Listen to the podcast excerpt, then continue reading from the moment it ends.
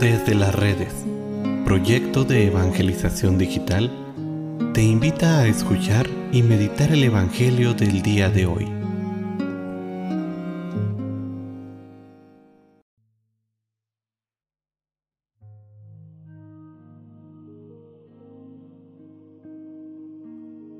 El día de hoy, jueves 29 de diciembre, escuchemos con atención el Santo Evangelio según San Lucas.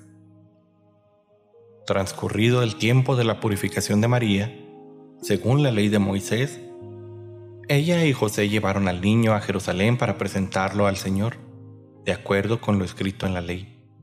Todo primogénito varón será consagrado al Señor y también para ofrecer, como dice la ley, un par de tórtolas o dos pichones. Vivía en Jerusalén un hombre llamado Simeón, varón justo y temeroso de Dios que aguardaba el consuelo de Israel. En él moraba el Espíritu Santo, el cual le había revelado que no moriría sin haber visto antes al Mesías del Señor.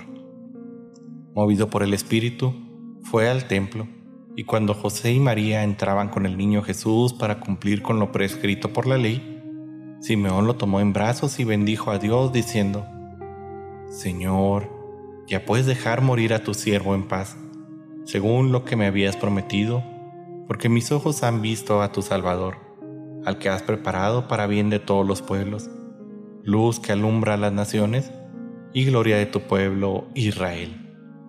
El padre y la madre del niño estaban admirados de semejantes palabras.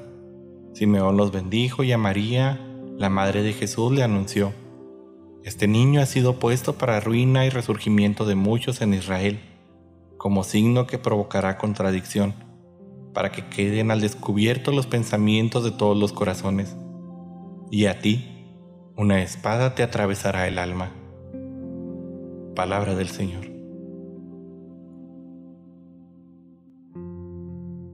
Es interesante, querida familia, que el texto de San Lucas menciona dos veces la ley. José y María no solo eran personas religiosas, sino que eran obedientes de la misma ley civil lo cual en su contexto se identificaba con la religión. Hoy lo destacamos pues ante los sucesos que nos ha tocado vivir, no solo en nuestro país, sino en el mundo entero, donde muchas veces se vive en un estado de anarquía y de violencia.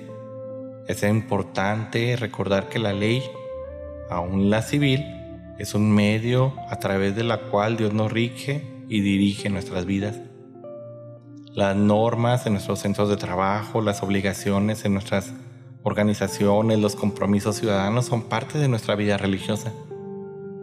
Y en la medida en la que el cristiano cristifica su ambiente cumpliendo la ley y con ello sus obligaciones va como dice San Pablo, esparciendo este buen olor de Cristo.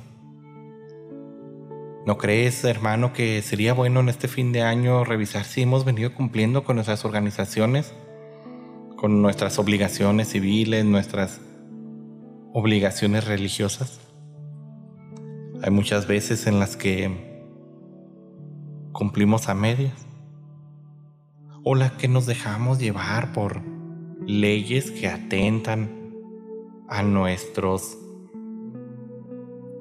pensamientos cristianos, a nuestra forma de, de ver el estilo de vida del cristianismo.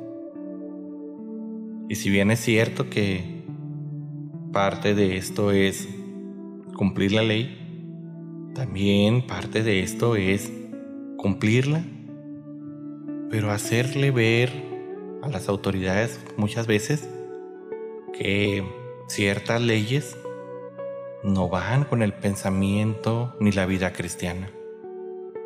Es una línea muy delgada en la cual no voy a dar mi opinión personal. Simplemente es invitar a que así como José y María, nosotros seamos obedientes tanto a la ley civil como a la ley de nuestro Señor. Pongamos esto en un sano equilibrio y no dejemos de lado aquellas cosas y aquellos buenos pensamientos, aquellas buenas acciones, no que cumplan únicamente con el hombre, sino que hagamos esas buenas acciones que me ayuden para la purificación de mi alma, para que eventualmente en algún momento pueda llegar al reino. Pero esto no significa desobediencia, significa un equilibrio que me lleve al Señor.